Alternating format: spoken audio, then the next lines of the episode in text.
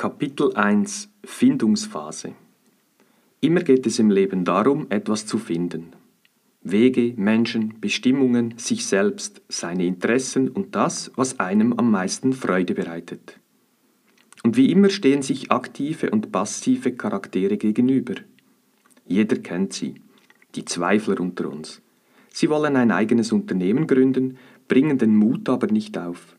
Sie sind passiv und ohne Inspiration von Zweifeln übersät. Und je länger sie zweifeln, desto größer wird die Angst vor dem eigenen Vorhaben. Was steigt, sind die Warnungen vor dem großen Schritt aus dem Umfeld.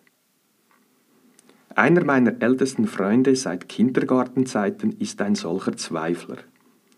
Seit 25 Jahren fristet er seine berufliche Laufbahn als Angestellter aktuell in einer Druckerei. Dort macht er an der Seite seines Chefs alles Mögliche. Er hechtet von einem Termin zum nächsten, holt die Kohlen aus dem Feuer und startet jeweils halbkomatös in die Ferienzeit. Seit Jahren erzählt er mir schon von seiner Leidenschaft, dem Wein.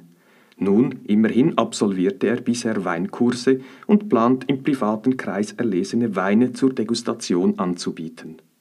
Wer weiß, Vielleicht bringt er den Mut dadurch bald auf und folgt seiner Leidenschaft gänzlich. Wir wünschen es ihm. Doch es gibt auch noch die gestandenen Unternehmer, welche vielleicht sogar das Unternehmen von den Eltern übernommen haben. Sie sind vielleicht eher der idealen Karriere gefolgt und weniger ihrer Berufung. Sie fragen sich nun, was das Ganze eigentlich soll und wollen wissen, was wirklich im Leben zählt. Für beide Gruppen die Zweifler und die Suchenden, wird das erste Kapitel viele Impulse liefern. Es gibt Anleitungen und erste Schritte, wie jeder von normal zu optimal gelangen kann und sein privates wie geschäftliches Umfeld mit seinen inneren Wünschen in Einklang bringen kann.